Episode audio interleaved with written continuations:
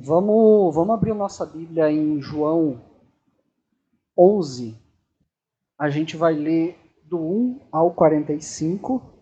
É um texto bem grande, então vou pedir para que você preste bastante atenção. Nós não, eu não vou expor aqui todo o texto, senão eu vou ficar aqui a semana inteira. E eu ainda, eu acredito que eu ainda não tenho essa expertise para essa exposição. Então eu vou meter alguns blocos, mas eu vou ler todo o texto porque a gente precisa entender o contexto do que está acontecendo.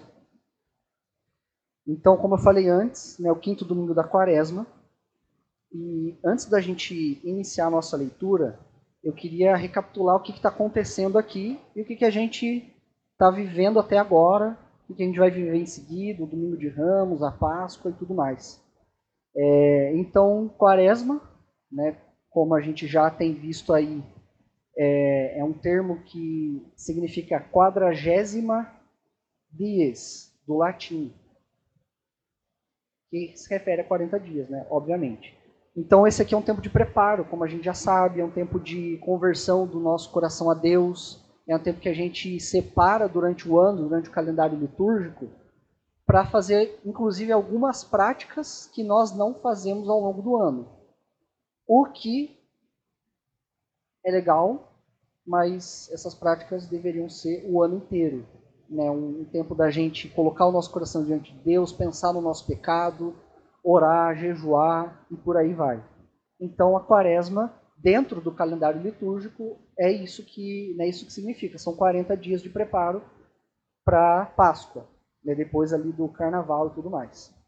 E 40 dias é um, é um tempo muito, é muito simbólico na vida do povo hebreu. E eu vou citar alguns exemplos para a gente ver como que isso não é uma coisa nova, nova de dois mil anos atrás, né, no, tempo ali de, que, em que Jesus estava vivendo entre nós, e não é nova da gente seguir o calendário litúrgico de, de algumas, de alguns séculos para cá. Então esses exemplos são 40 dias Veja bem, presta bem atenção que é muito. Cara, quando eu descobri essas coisas eu fiquei embasbacado. 40 dias é o tempo de chuva lá no dilúvio, em que Noé e a sua família permaneceram na, dentro da arca, aguardando a, a voz ou a ação de Deus. Ainda falando do dilúvio, são 40 dias desde a, desde a ancoragem no Monte Ararat, que é onde foi que a arca parou, é, até soltar o corvo, para que Noé tivesse a certeza né, do nível de água ali na, na terra. 40 dias também é o tempo de permanência de Moisés no Monte Sinai para receber a lei. 40 dias é, é o tempo de Elias para chegar ao Monte Horebe, onde ele se encontra com Deus. 40 dias é o tempo de penitência que os cidadãos de Nínive fazem para obter o perdão de Deus, que está lá em Jonas. É uma história que a gente não fala muito, meio oculta aí na, na Bíblia. Mas ela existe, está lá. É, depois do nascimento de Jesus, são exatos 40 dias em que ele nasce até ele ser apresentado pelo Senhor no templo. Isso ali entre o tempo da circuncisão, do tempo de Maria, né, porque tinha um tempo ali que ela ficava reservada. Enfim, está dentro da, da lei da lei judaica.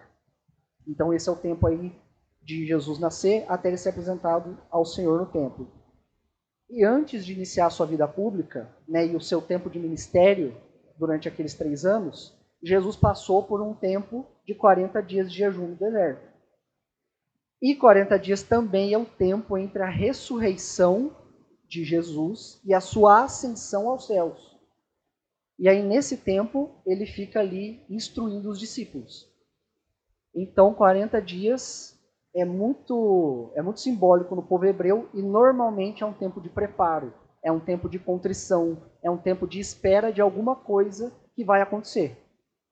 Então, por isso que a quaresma ela é importante. É muito importante a gente entender esses 40 dias aí é, de separo, né, de, de preparo da quaresma. Então vamos lá para o texto. É, eu vou ler aqui João 11, do 1 ao 45. Como eu falei, a gente não vai, eu não vou expor todos os versículos, que é muita coisa, mas eu vou meter em blocos aqui para a gente ir conversando. Então, vai falar assim, João 11, 1. Estava enfermo Lázaro de Betânia, da aldeia de Maria e de sua irmã Marta. Esta Maria, cujo Lázaro estava enfermo, era a mesma que ungiu bálsamo, ungiu com bálsamo o Senhor e lhe enxugou os pés com seus cabelos. Mandaram, pois, as irmãs de Lázaro, que é Marta e Maria, dizer a Jesus: Senhor, está enfermo aquele a quem amas. Ao receber a notícia, disse Jesus: Essa enfermidade não é para a morte, sim para a glória de Deus, a fim de que o Filho de Deus seja por ela glorificado. Ora, amava Jesus a Marta e a sua irmã e a Lázaro, ou seja, a família inteira. Quando, pois, soube que Lázaro estava doente, ainda se demorou dois dias no lugar onde estava. Depois disse aos seus discípulos: Vamos outra vez para a Judéia. Disseram-lhe os discípulos: Mestre, ainda agora os judeus procuravam apedrejar-te, e voltas para lá? Versículo 9: Responde Jesus: Não são doze as horas do dia? Se alguém andar de dia, não tropeça, porque vê a luz desse mundo. Mas se andar de noite, tropeça, porque nele não há luz. Isso dizia, e depois ele acrescentou: Nosso amigo Lázaro adormeceu, mas vou para despertá-lo, não para ressuscitá-lo para acordar ele. Verso 12: Disseram-lhe, pois, os discípulos: Senhor, se dorme, estará salvo. Jesus, porém, falara com respeito à morte de Lázaro, mas eles supunham que tivesse falado ao repouso do sono, ou seja, dormiu de noite. Versículo 14: Então Jesus lhes disse claramente: Lázaro morreu. E por vossa causa me alegro de que lá não estivesse para que possais crer, mas vamos ter com ele. Então Tomé, chamado Dídimo, disse aos condiscípulos: Vamos também nós para morrermos com ele. Chegando Jesus, chegando Jesus lá em Betânia, encontrou Lázaro já sepultado havia quatro dias. Versículo 18. Ora, Betânia estava a cerca de 15 estádios perto de Jerusalém. Isso é mais ou menos 3 quilômetros. É uma distância bem ok, bem perto. Muito, muitos dentre os judeus, verso 19, né? Muitos dentre os judeus tinham vindo ter com Marta e Maria para as consolar a respeito de seu irmão. Marta, quando soube que vinha Jesus, sai ao seu encontro e é, sai ao seu encontro. Maria, porém, ficou sentada em casa. Então Marta diz a Jesus: Senhor, se estiveras aqui, não teria morrido meu irmão. Mas também sei que, mesmo agora, tudo quanto pedires a Deus, Deus to concederá. Versículo 23: Declarou-lhe Jesus: Teu irmão há de ressurgir. Eu sei, replicou Marta, que ele há de ressurgir na ressurreição no último dia. Disse-lhe Jesus: Eu sou a ressurreição e a vida. Quem crê em mim, ainda que morra, viverá. E todo que vive e crê em mim não morrerá eternamente. Crês nisto? Sim, Senhor, respondeu ela. Sim, Senhor, respondeu ela. Eu tenho crido que tu és o Cristo, filho de Deus, que devia vir ao mundo. Tendo dito isso, retirou-se e chamou Maria, sua irmã. Ele disse em particular: O mestre chegou e te chama. Ela, ouvindo isso, levantou-se depressa e foi ter com ele. Pois Jesus ainda não tinha entrado na aldeia, mas permanecia onde Marta se avistara com ele. Verso 31. Os judeus que estavam com Maria em casa a consolavam. Vendo, vendo-a levantar-se depressa e sair, seguiram-a, supondo que ela ia ao túmulo para chorar. Quando Maria chegou no lugar onde estava Jesus, ao vê-lo, lançou, lançou-se-lhe aos pés, dizendo: Senhor, se estiveras aqui, meu irmão não teria morrido. Jesus, vendo-a chorar, e bem assim os judeus que a acompanhavam, agitou-se no espírito como comoveu-se, e perguntou: Onde o sepultastes? Eles responderam: Senhor, vem e vê. Jesus chorou. Então disseram os judeus: Então disseram os judeus: Vede quanto o amava. Mas alguns judeus objetaram: Não podia ele, que abriu os olhos do cego, fazer que este não morresse? Verso 38. Jesus, agitando-se novamente em si mesmo, encaminhou-se para o túmulo. Era este uma gruta e cuja entrada tinha um posto de pedra. Aliás, não tinha um posto de pedra, né?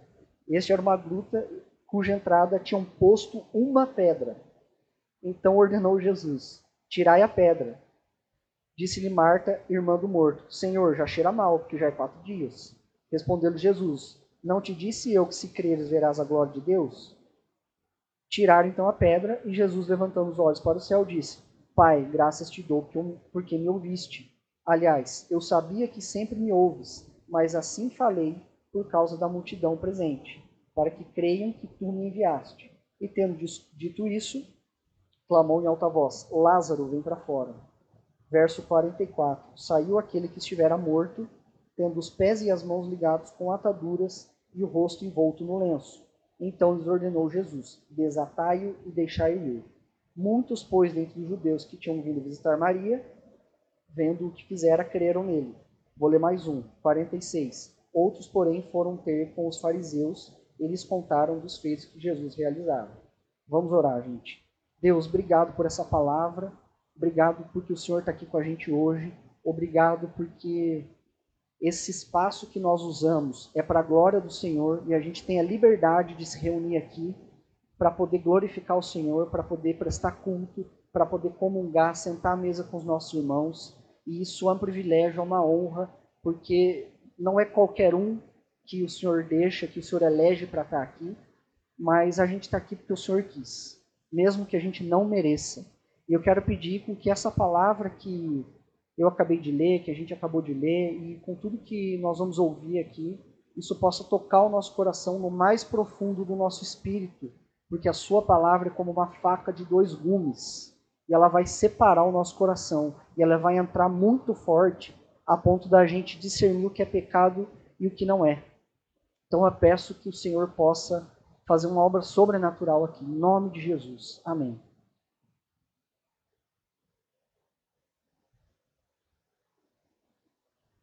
Então, gente, o tema hoje é uma, uma frase que está aqui na, no texto, que é: Se estiveras aqui, não teria morrido meu irmão. Se estiveras aqui, não teria morrido meu irmão. Ou só não teria morrido e a gente vai entender um pouquinho sobre isso.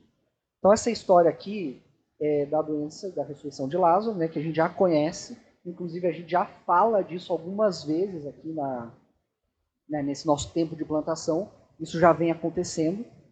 E como a gente também já sabe, Lázaro era muito amigo de Jesus. Essa família era muito amiga de Jesus, era uma, era uma família amiga de Jesus.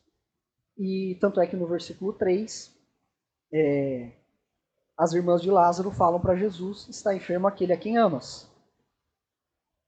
Calma, calma. Será que é o arrebatamento? Espero que não seja. Ficamos. Deixa eu só abrir um parênteses aqui.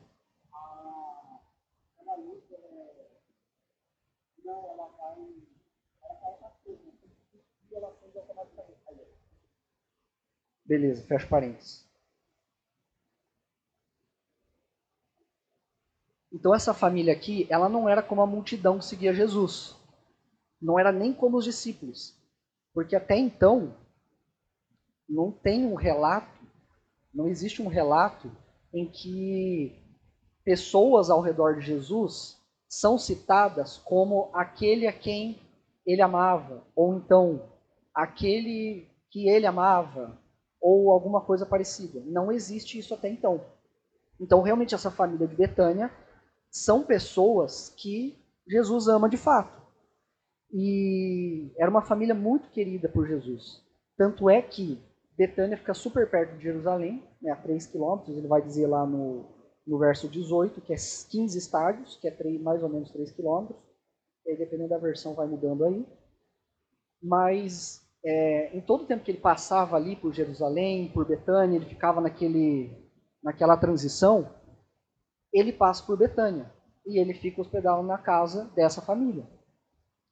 Então, quando ele está aqui na casa dessa família, ele não está só para fazer um milagre, ele não está só de passagem porque é um, um pouso, ou ele não está ali para ser sugado de alguma forma, Jesus não é sugado, mas né, para que ele faça um milagre, para que ele dê alguma coisa, mas ali é um lugar de gozo e refrigério para Jesus provavelmente para os discípulos também, mas principalmente para Jesus. E então era um tempo que ele estava ali, não estava trabalhando, não estava fazendo milagre. Ele só estava ali. Ele dormia, ele comia como uma pessoa normal, como um, homem ordinário. É, tanto é que mais para frente aqui, nesse texto ele fala no, no começo, mas esse acontecimento rola mais para frente, que é quando Maria unge os pés de Jesus e seca os pés dele com o próprio cabelo.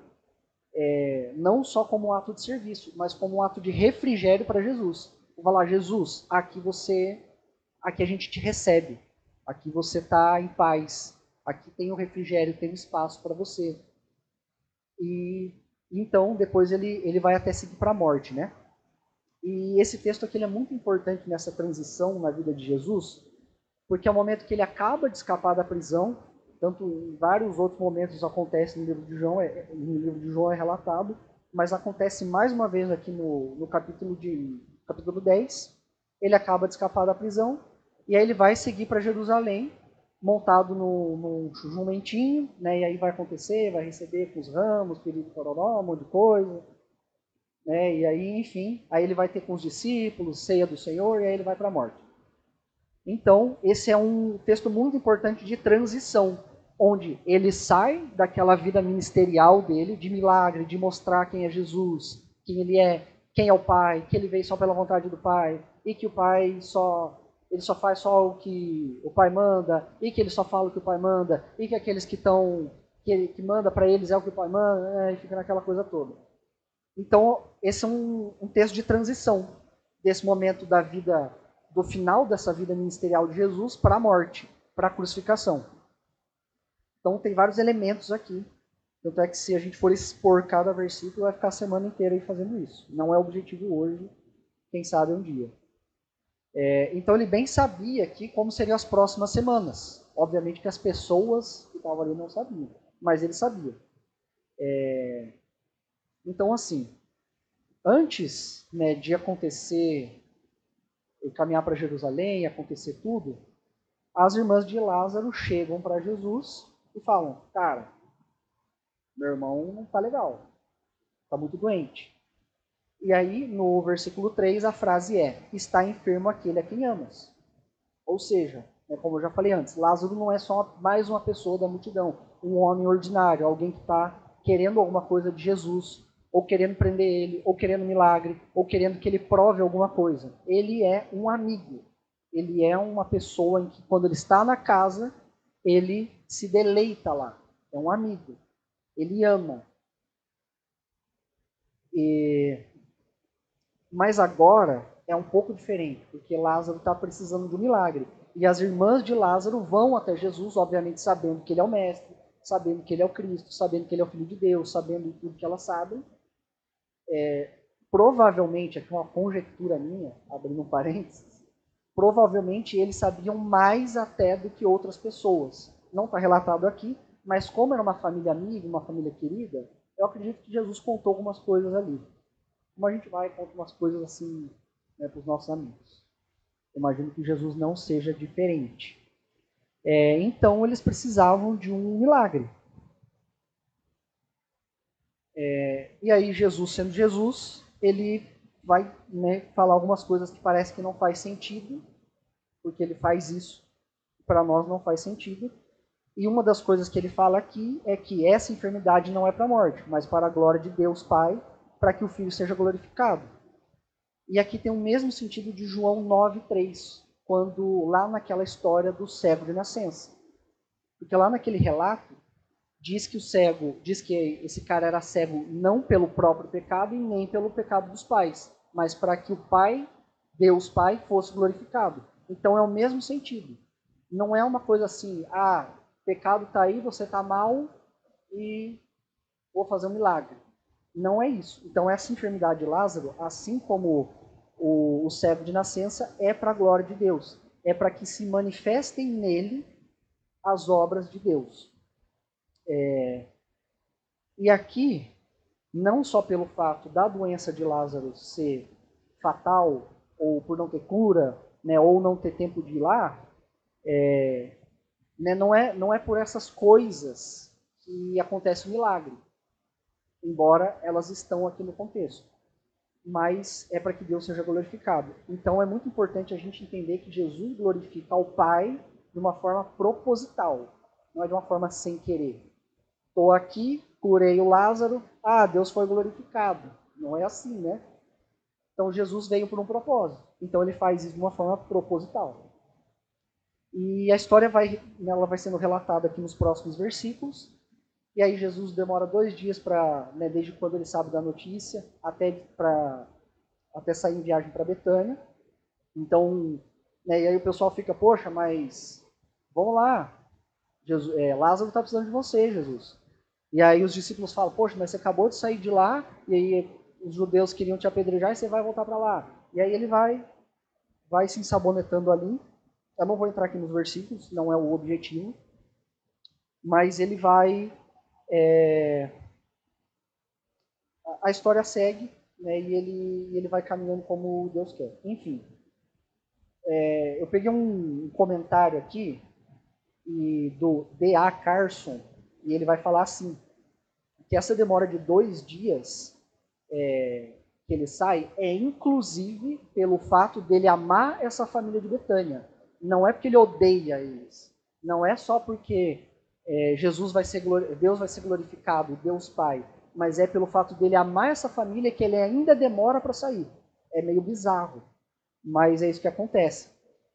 E, e, a gente vai entender um pouquinho um pouquinho mais disso lá para frente.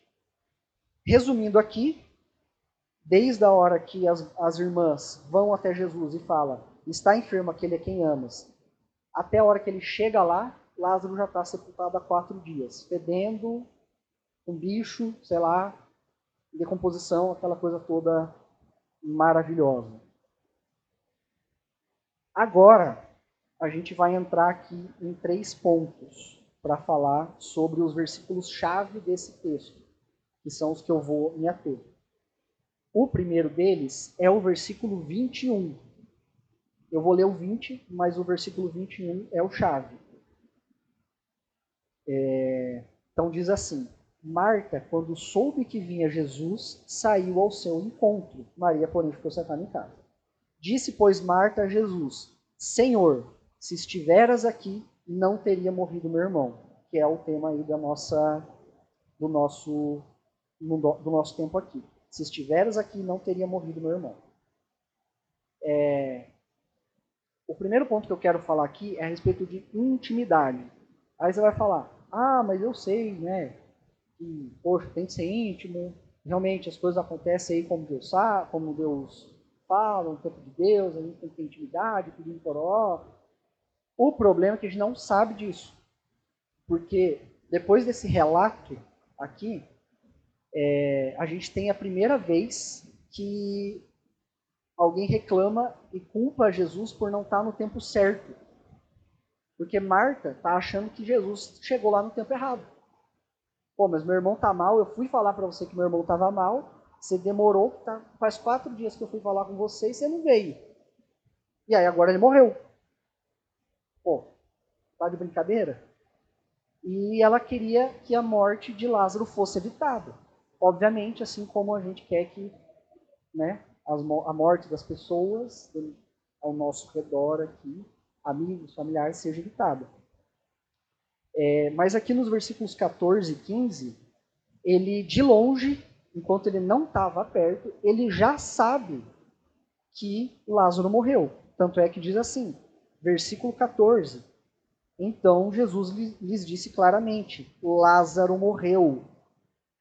É claro, 15. E por vossa causa me alegro de que lá não estivesse, para que possais crer, mas vamos ter com ele. Então, assim, antes disso estava o pessoal, é, poxa, vamos, vamos, vamos, vamos, vamos, não sei o que lá.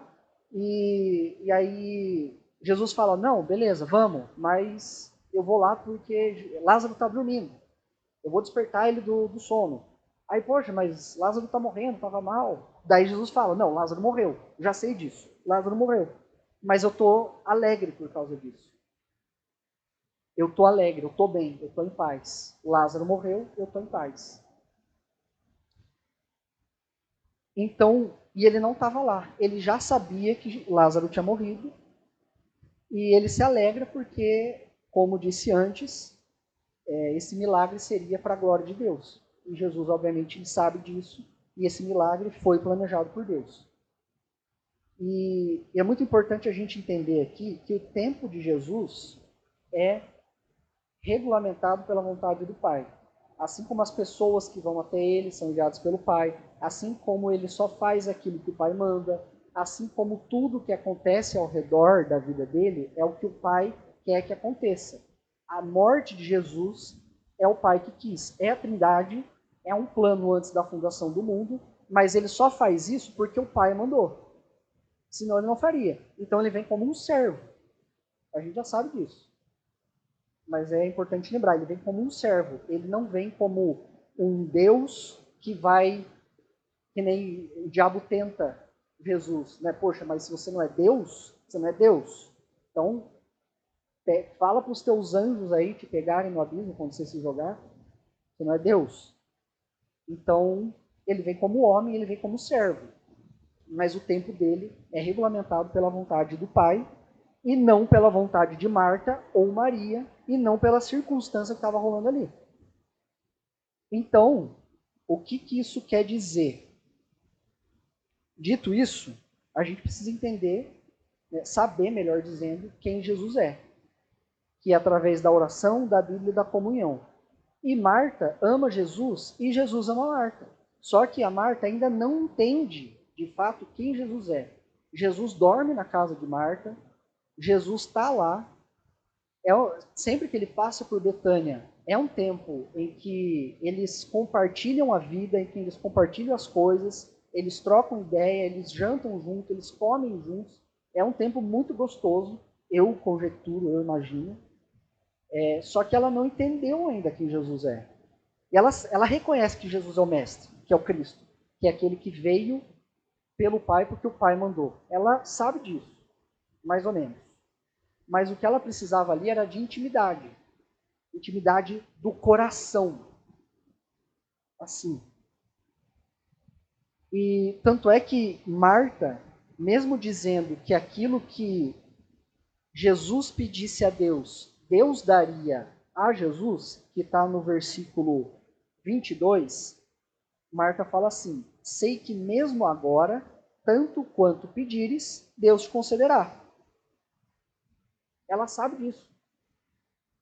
Porém, no versículo 24, está escrito, tá escrito assim: é, eu sei, eu sei a respeito né, de que o irmão dela vai ressurgir, que ele vai ressurgir na ressurreição, no último dia. O que ela está falando aqui? No juízo final, quando tudo acabar, e aí rolar todo o apocalipse, ela sabe que vai, que Lázaro vai ressuscitar. Tipo, poxa, o senhor falou, eu entendi, eu li as escrituras, enfim, tudo mais, nananana, então eu sei disso. Só que daí Jesus fala: não, não é. Versículo 25: Eu sou a ressurreição e a vida. Quem crê em mim, ainda que morra, viverá. E todo que vive e crê em mim não morrerá eternamente. Crês nisso? Aí ela fala que crê nisso, né, e tal, enfim. E depois, mais para frente, ela, né, Jesus obviamente vai ressuscitar Lázaro. É, mas ela não entendeu, mesmo recebendo Jesus em casa, mesmo você vindo no culto, cantando Ele é, ele é exaltado, indo no seu pequenito grupo no dia de semana, estudando a Bíblia e lendo o devocional na sua casa, você ainda não entendeu que você precisa de intimidade com Jesus. Jesus é a ressurreição e a vida. Só que para a gente entender isso, a gente precisa de intimidade, não só receber Ele na nossa casa não só compartilhar nossa janta com ele. A gente precisa sentar com ele e ter intimidade profunda, uma intimidade que a gente não tem com ninguém nessa terra, com nenhuma pessoa. A gente só vai conseguir isso estando com ele. E a gente vai saber como a gente estará com ele. O segundo ponto que eu quero trazer aqui é a respeito da prostração. Está escrito no versículo 32. Vamos lá. Quando Maria chegou ao lugar onde estava Jesus, ao vê-lo, lançou-se-lhe aos pés, dizendo: Senhor, mesma frase, se estiveras aqui, meu irmão não teria morrido. Elas vão falar a mesma coisa. Se você estivesse aqui, meu irmão não teria morrido. O que, que acontece? Jesus, de novo, ele não ele não está sendo manipulado por uma emoção. Ele não está sendo, ele não está tendo o coração dele. Sabe quando ele tem o coração mole assim? Tá bom, vou fazer o que você quer. Não é, não é isso que está acontecendo aqui. Porém, no versículo 33, seguindo um pouquinho, está escrito que Jesus, vendo Maria chorar, assim como os judeus, como o pessoal que, família, enfim, pessoas ali ao redor de Lázaro, é, que acompanhavam a família, agitou-se no espírito e comoveu-se. E aí ele vai perguntar: onde vocês sepultaram ele? E, né, para, tá, beleza, já sei onde vocês sepultaram ele, vamos lá que eu vou ver ele. Mas ele não é, é ele não é comovido por uma manipulação ou por, uma, por um choro ali de, de Maria, de uma forma que ele não tem o controle da situação. É, e a grande, a grande questão aqui é que Maria, mesmo em tom, em tom de desconfiança do milagre, mesmo dizendo, se você não tivesse aqui, o meu irmão não teria morrido, ela chega e se prostra aos pés de Jesus. Ela se joga, ela vai, sem pensar. Assim, rau, foi. E aí ela não sabe o que vai acontecer, ela não pensa que não vai acontecer, ela só vai no instinto. De, é, a única reação possível de, de Maria, de, diante do, de tudo que está acontecendo, do chororô, do sepultamento, de quatro dias, de falar, poxa Jesus, você ama a gente, mas você demorou quatro dias para chegar aqui, se você tivesse vindo, você, né, ele não teria morrido e tudo mais. Então a única reação dela possível aqui é de prostração. E em seguida Jesus vai, né, ele se comove como um homem, como um homem ordinário, vai para o lugar do sepultamento, mas ele não é manipulável. E essa reação de Maria ela não serve para isso. E essa reação de Jesus não serve para isso também. Até porque o milagre já seria feito. Isso a gente já leu aqui antes. Ele já sabia que ele ia fazer o milagre, ele já sabia que Lázaro ia morrer. Quando as irmãs foram lá e falaram que Lázaro estava mal, ele sabia, cara, Lázaro vai morrer, e beleza. E eu vou demorar aqui dois dias ainda para sair, porque é para a glória de Deus. Então, isso já já estava escrito nas estrelas, e era da vontade do Pai. Mas essa prostração de Maria, ela mexe com o coração de Jesus. E ela coloca o coração de Jesus em movimento. Jesus já sabe o que vai acontecer, ele tem o controle da situação, ele não é manipulável, mas ele se comove como um homem ordinário. Então a prostração de Maria diante do mestre, diante daquele que do único que ela sabe que vai fazer um milagre, que pode fazer alguma coisa nessa situação, que é Jesus, ela se prostra e Jesus se comove com isso e coloca ele em movimento. Não é uma barganha, não é uma troca, nem uma, nem uma manipulação, mas é o verdadeiro coração de prostração, sabendo, como eu falei, que Jesus é a única pessoa possível que é capaz de reverter a situação de morte para a vida, mesmo quatro dias depois de Lázaro ter morrido. Tipo, ele estava muito morto. Muito morto. Ele estava mais morto que Jesus quando foi morto. Jesus passou três dias Lázaro passou quatro. Estava muito morto. Então, esse, o que Maria está fazendo aqui é um coração completamente prostrado. Ela tem uma dúvida e ela e ela acha que Jesus não está pensando nela e nem na família. Quando ela fala, se você tivesse aqui, meu irmão não teria morrido. Mas ela se prostra e ela mexe com o coração de Jesus. E o que eu quero dizer aqui é que Jesus, né, uma das coisas, é que Jesus ele não vem para res, res, resolver problema, mas ele veio para redimir. Ele não quer resolver um problema aqui, porque, cara, Jesus é a ressurreição e a vida. Só ele conseguia fazer isso. Só ele consegue fazer isso. Não é um problema. É uma questão de piscar o olho e estalar o dedo. Não é um problema. Mas ele, ele quer que a gente se prostre, que a gente mexa o coração dele. Então, a gente tendo uma intimidade e começando a conhecer Jesus e passar tempo com ele, a gente começa a mexer com o coração dele, não para fazer o que a gente quer, não para converter o coração dele a nós. Pelo contrário, para que a gente seja convertido a ele, cada vez mais, cada dia mais. Então a gente pode ter uma intimidade completamente. É possível ter uma intimidade tão profunda com Jesus a ponto de tocar o coração do Mestre. Cara, você precisa tocar o coração de Jesus, pelo amor de Deus. Você precisa tocar o coração de Jesus. Não é só ler a Bíblia como uma letra, não é só estudar a Bíblia como uma letra e orar por uma obrigação e fazer o devocional e um monte de coisa.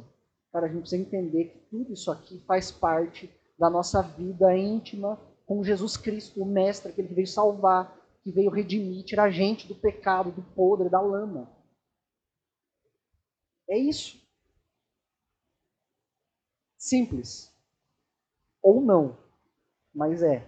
O terceiro ponto que eu quero trazer aqui é a respeito de conhecimento, que vai estar no versículo 37. Então, os nossos versículos-chave, vamos recapitular?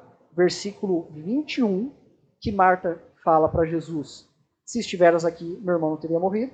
Versículo 32, Maria fala para Jesus: Se estivesse aqui, meu irmão não teria morrido.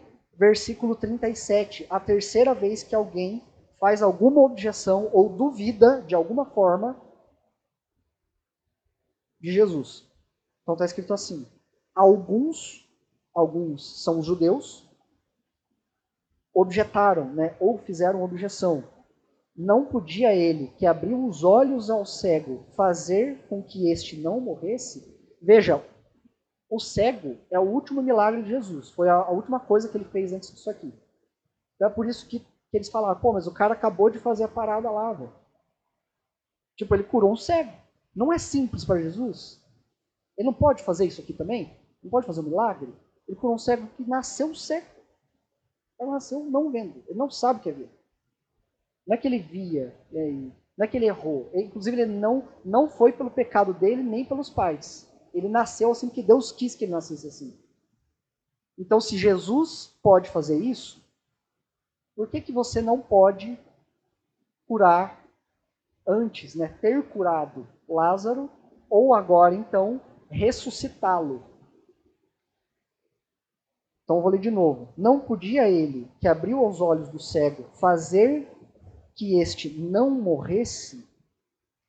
Então, é, essas pessoas aqui são judeus, né? a gente não sabe quem é, mas é, devia ser uma galerinha ali da multidão que seguia Jesus, né? porque tinha Jesus, os doze, os, os, discípulos um pouco, o pessoal que seguia ali ele pouquinho mais de longe, tinha a multidão que estava junto com ele. E tinha outra galera que de vez em quando né, vinha, não vinha, vinha, não vinha, que matou ele inclusive depois. Em seguida, né, essas pessoas elas colocam essa objeção a Jesus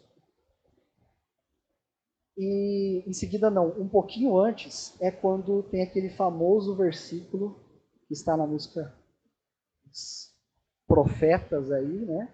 Racionais, Jesus chorou. Então, assim, essas pessoas, elas não conheciam Jesus, Jesus Cristo. Vocês estão ouvindo, né?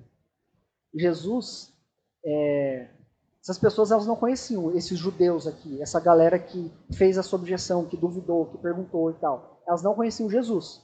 Para eles, Jesus era um santo milagreiro. Ele ia lá transformar água, água em vinho, ele ia lá curar o cego de nascença, curou lá o, o filho do soldado, várias paradas, um monte de coisa. Então Jesus era um, era um santo milagreiro para essa galera aqui, que perguntou: Poxa, mas curou o cego e não pode fazer isso aqui?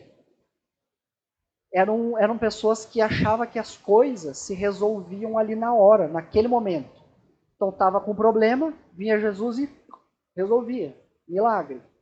E aí a vida seguia, cada um continuava olhando para o seu próprio umbigo e paz do Senhor. Mas aí, conjecturando, eu vejo que é, tem uma tem uma confusãozinha aqui né, na fala dessa galera, desses judeus. Porque eles estavam confusos em relação a quem era Jesus, o que ele fazia, no que ele acreditava, ou seja, o Cristo, o Filho do Pai, o Mestre. É, e é exatamente isso que, né, que eles falam em vários momentos, assim. É, mas a, as falas de Marta e Maria, elas são de gente que conhece quem é o mestre.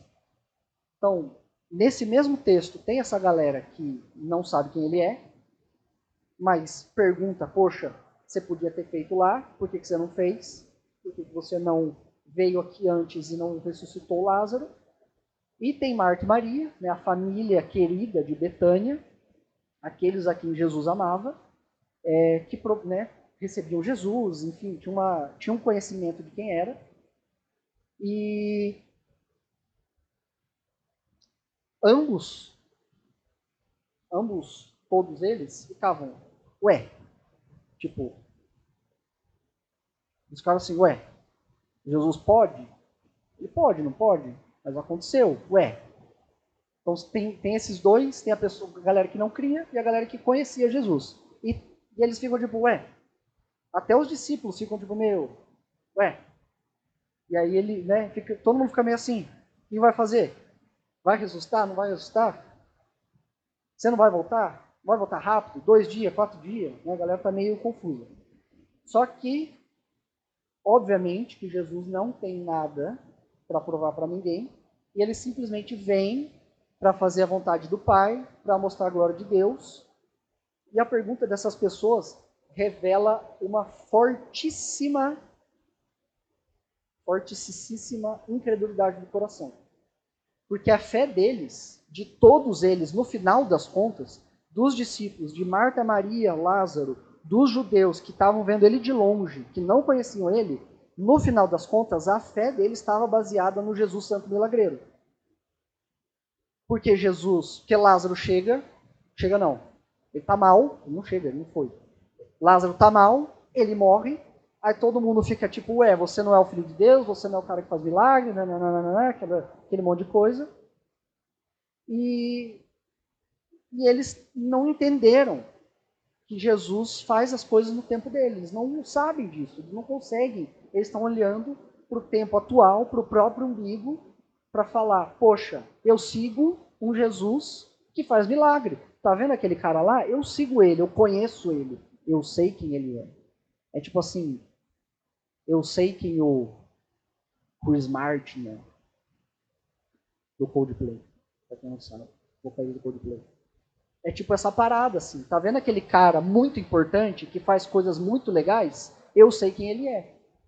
Mas isso é pro meu próprio ego. Então eles estavam completamente é, incrédulos, crendo num Jesus santo milagreiro, crendo num cara que mesmo falando mestre, rabi, filho de Deus, você é o filho de Deus. Né? Jesus, é, Pedro fala antes que realmente ele conhece, ele conhece, ele sabe, ele sabe, ele fala, você é o filho do Deus vivo. E aí Jesus fala, tá aí, você entendeu. Então, mesmo tudo isso acontecendo, aqui está mostrando que a fé de todos eles, todos, todos, todos, todos, não estava em Cristo, Jesus o Cristo, o Filho de Deus o, aquele que é o rei dos reis, senhor dos senhores, mas estava no santo milagreiro.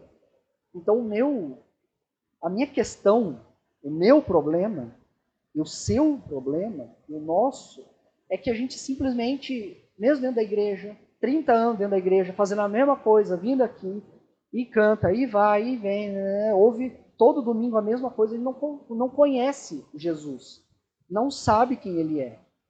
Cara, esses caras Lázaro, Maria e Marta receberam Jesus Cristo na mesa e comeram junto com ele. E eles não acreditaram, eles, eles não conseguiam conceber a ideia de que, mesmo que Lázaro estivesse morto, muito morto, Jesus poderia fazer diferente. Ou se ele não fizesse, Jesus ainda seria aquele a quem o Pai enviou. Porque eles só estão pensando no milagre, eles só estão pensando no que Jesus vai resolver, no que Jesus vai fazer. E não em quem ele é, e não no que ele veio fazer, que é salvar essas próprias pessoas do pecado. E a gente não sabe disso. Então a gente não a gente recebe Jesus em casa e beleza. Meia hora de oração por dia lá, depois vai trabalhar um abraço. Um abraço, que nem diria lá. E é isso assim. Então, Jesus, no final das contas, tanto aqui como na igreja, ele vira um espectador. Porque as pessoas estão esperando que ele faça uma coisa, e aí se ele vai lá e faz, todo mundo segue a sua vida e Jesus vai embora. E ele vira um espectador para ver, ele não vira, ele não é, mas é figurativo. E ele vive, continua vivendo a vida dele. Então ele vem aqui, a gente acha que Jesus vem aqui, mas a gente não adora ele, a gente não conhece ele, a gente não tem intimidade, não traz ele para dentro, não doa o nosso coração, não se prostra, não entrega tudo. Então, é, cara, é isso que falta, assim. É isso que falta. A gente não, não entende, cara. Não, não entende. E aí Jesus, no final das contas, ele está vendo a gente fazer culto. Como está escrito em Isaías. Deus reprova, to... vocês estão fazendo culto aí, cara, vocês estão completamente perdidos. O culto que vocês estão fazendo não é para mim, eu não estou vendo nada disso, não recebo esse sacrifício. Esse cheiro aí que vocês estão que está exalando do sacrifício de vocês, cara, esse cheiro aí não. Desculpa. Tá fedido. Então, meus queridos, vamos voltar um pouquinho para recapitular.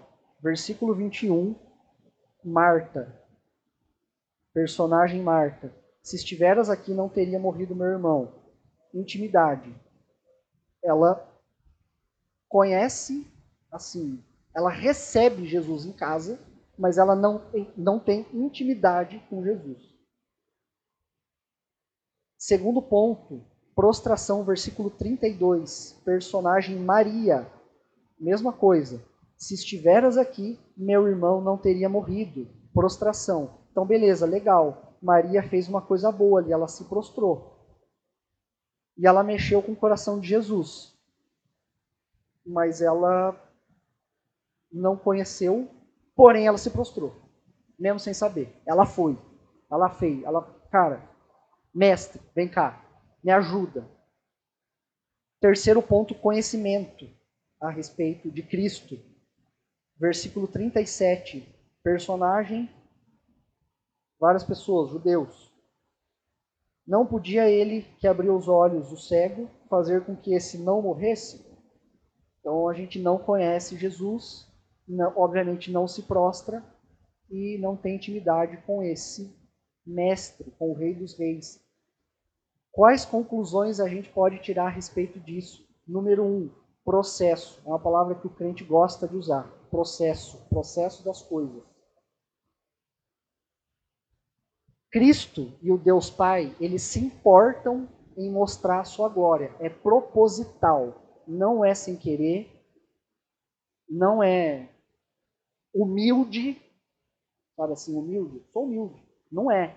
É, cara, vou mostrar. Vou mostrar para o mundo a minha glória. Vou mostrar. Trindade, o Espírito pairava sobre as águas, a Trindade estava lá antes da fundação do mundo, e num plano maluco, eles resolvem criar o universo, criar o ser humano e mostrar a glória para nós. Então ele vai fazer isso e ele quer fazer isso. E para que a gente para que a gente não, para que a glória dele seja mostrada, evidenciada, existe essa coisa chamada processo. E os acontecimentos que a gente, né, no que a gente fala que é tempo de Deus, é um processo até que aquilo seja finalizado. Ah, eu estou no tempo de Deus. Então, poxa, tô, vou me mudar de cidade. Estou aqui no tempo de Deus esperando para ir para lá. Ah, é, mas beleza, você chegou lá e vai fazer o que agora? Qual que é o próximo tempo de Deus? Então a gente sempre vive nessa coisa. Ah, processo, tempo de Deus, piriri pororó, um monte de coisa. Até que aquilo que a gente está esperando seja finalizado, tenha um ponto final.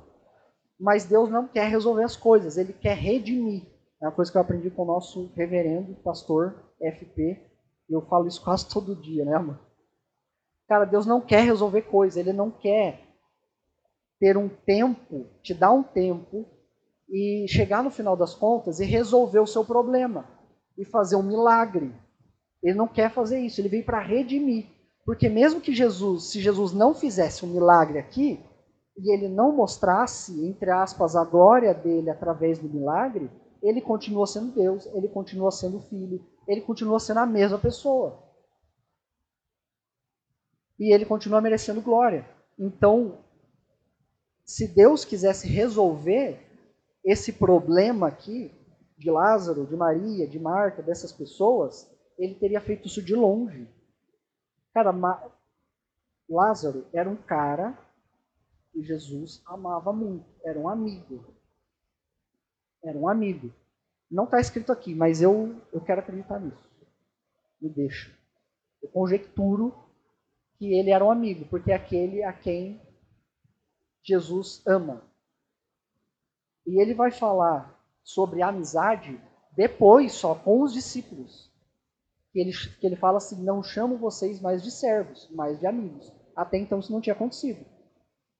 É, então, se ele quisesse resolver um problema, ele teria curado Lázaro lá quando Marta e Maria foram falar com ele, longe de, de Betânia. E aí, beleza. Cada um vai viver sua vida a partir daí. E aí, tudo estaria resolvido. Marta não teria reclamado, Maria não teria reclamado, os judeus não teriam colocado essas objeções. Ah, pô, mas você tá, curou o cego e agora você não está curando, não tá, não veio resolver esse problema de, de, de ressuscitar Lázaro. Então nada disso teria acontecido. Não teria gerado caos, problema nenhum. Zero. Zero. Só que esse processo a ser passado nessa passagem de quatro dias está oferecendo redenção para essas pessoas e não resolução de problema. A segunda conclusão que a gente pode tirar que isso aqui que ele esses quatro dias foram um processo proposital para mostrar a glória de Deus é exatamente essa questão da redenção. Jesus não é resolvedor de problema, ele é o Cristo, o Salvador. E ele é o salvador dos eleitos de Deus Pai. É esse. Esse é o cara. E o terceiro, a terceira conclusão que a gente pode tirar aqui é a respeito da oração. Que você e eu, nós, a gente não conhece a Deus, e não conhece Jesus, não conhece o Espírito Santo, se a gente não ora, se a gente não se prostra, não se deleita, não tem intimidade, não busca isso. Você pode fazer o que você quiser. Sem isso, você não vai conhecer Jesus. Você pode passar a vida inteira na igreja. Não, não vai. Não vai, não adianta, não vai. Então a gente conclui que o processo mostra a glória de Deus. Ele não veio para resolver, mas ele veio para redimir, porque ele não é um resolvedor de problema. E sem oração nós não conhecemos a Deus. O que tudo isso tem a ver com a quaresma, com o quinto domingo da quaresma, com toda essa coisa que a gente está vivendo nessas últimas semanas? Que só, que só conhecendo Jesus é que a gente consegue, não é que a gente pode ou poderia, ou quem sabe, numa conjectura, a gente viveria isso, é porque não consegue, não tem como, é impossível. É impossível conseguir viver um tempo de preparo, de espera desses 40 dias para Jesus vir, morrer e ressuscitar e nos salvar de todo o nosso pecado. Se a gente não conhece Jesus, a gente não vive isso. Não, não é impossível, não vive. Você não sabe pelo que você está esperando. Então você precisa se preparar. Aí você está esperando por uma coisa que você não está esperando, que você não sabe, e fica nessa coisa. Então a gente precisa é, olhar para a quaresma com, como uma espera sabendo o que a gente está esperando. É completamente impossível a gente colocar tanta confiança no estranho. Então, o que, que o, nós, homens e mulheres ordinários, fazemos? A gente espera pelo noivo, pela noiva, por uma viagem que viver nossos pais, nossa família, que a gente vai né, viajar ao continente, que a gente vai fazer uma missão, ver lá um monte de coisa, vai mudar de igreja. N coisas. Você se prepara para aquilo, você tem um tempo de espera proposital para aquilo acontecer, você coloca expectativa.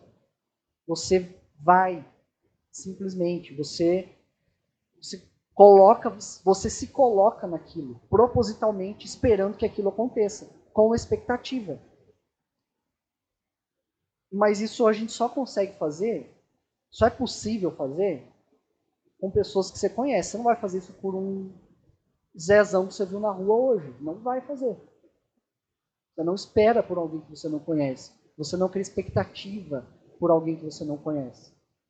Então, o tempo da quaresma é muito importante para que a gente conheça Jesus, tenha intimidade com Ele, passe por esse processo de entender a glória dele, sabendo que ele não veio para resolver problema, mas veio para redimir. E esse tempo de espera é para que a gente saiba por quem a gente está esperando. Então são algumas semanas no calendário litúrgico que a gente faz isso de uma forma proposital, sabendo quem a gente está esperando, por quem a gente está esperando, por que a gente está fazendo isso.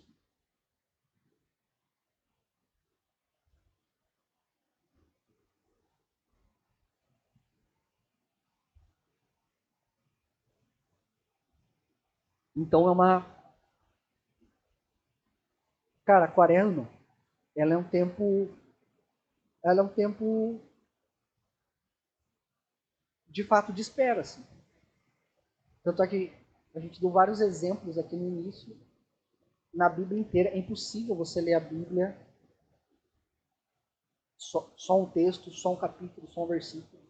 É impossível. É um drama da redenção. Ela é inteira, completa. Então o povo de Israel vive uma espera eterna. Eterna. Até que ele volte.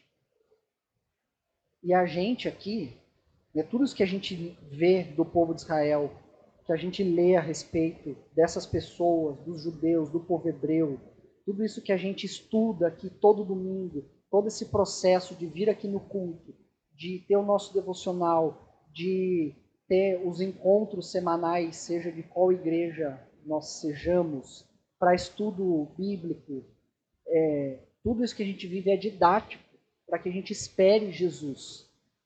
Tudo isso nos ensina a esperar. E a gente está esperando Jesus não como um santo milagreiro para vir nos salvar. E para e o meu. Para eu falar, beleza, você me salvou, você fez um milagre na minha vida. Agora um abraço, eu vou viver minha vida sozinho. Mas é para a gente esperar e saber que a gente está esperando o Redentor não um santo milagreiro, não uma pessoa que a gente não conhece. O tempo de espera, inclusive, é para conhecer ele, para a gente saber quem a gente está esperando. Então, hoje, nos nossos dias, trazendo para a atualidade, esse tempo é um tempo que vai nos, nos ensinar, e não só esse tempo quaresma do, do calendário litúrgico, mas o tempo que a gente vive. Toda toda a nossa vida, toda a nossa história, tudo, tudo, tudo, tudo, tudo, tudo, é um tempo que vai nos ensinar a esperar pela segunda vinda de Jesus, que ele vai vir para nos resgatar. Ele vai vir para reinar sobre nós, construir novos céus e nova terra. Ele vai fazer tudo de novo. E, e a gente está esperando por essa pessoa, por esse cara que está vivo. Ele não está morto. Ele está vivo. Só que a gente não vê Jesus como vivo, a gente vê Jesus longe, ele está distante. A gente vem no culto e a gente canta, só isso. Depois a gente vai, sai e, e é isso. Então você precisa ver Jesus. Cara, ela é a pessoa, ela, ele é a pessoa principal da sua vida, não é esposa, esposo, noivo, esposa, esposo, noivo, não é. Pai, mãe, não é é Jesus. Você precisa perder a sua vida para Jesus. Simples assim. É muito complicado, é difícil, mas é É isso. Não tem outro jeito. Não, tem, não existe outra vida para gente. Não existe uma vida diferente que a gente tenha que viver. É dar tudo, é se prostrar, é conhecer, é ter intimidade. Então, esse tempo, enquanto a gente está na Terra, é um tempo de espera. A gente tem que viver a quaresma eternamente. Não é no calendário litúrgico de março até abril. É o ano inteiro, toda hora, para sempre.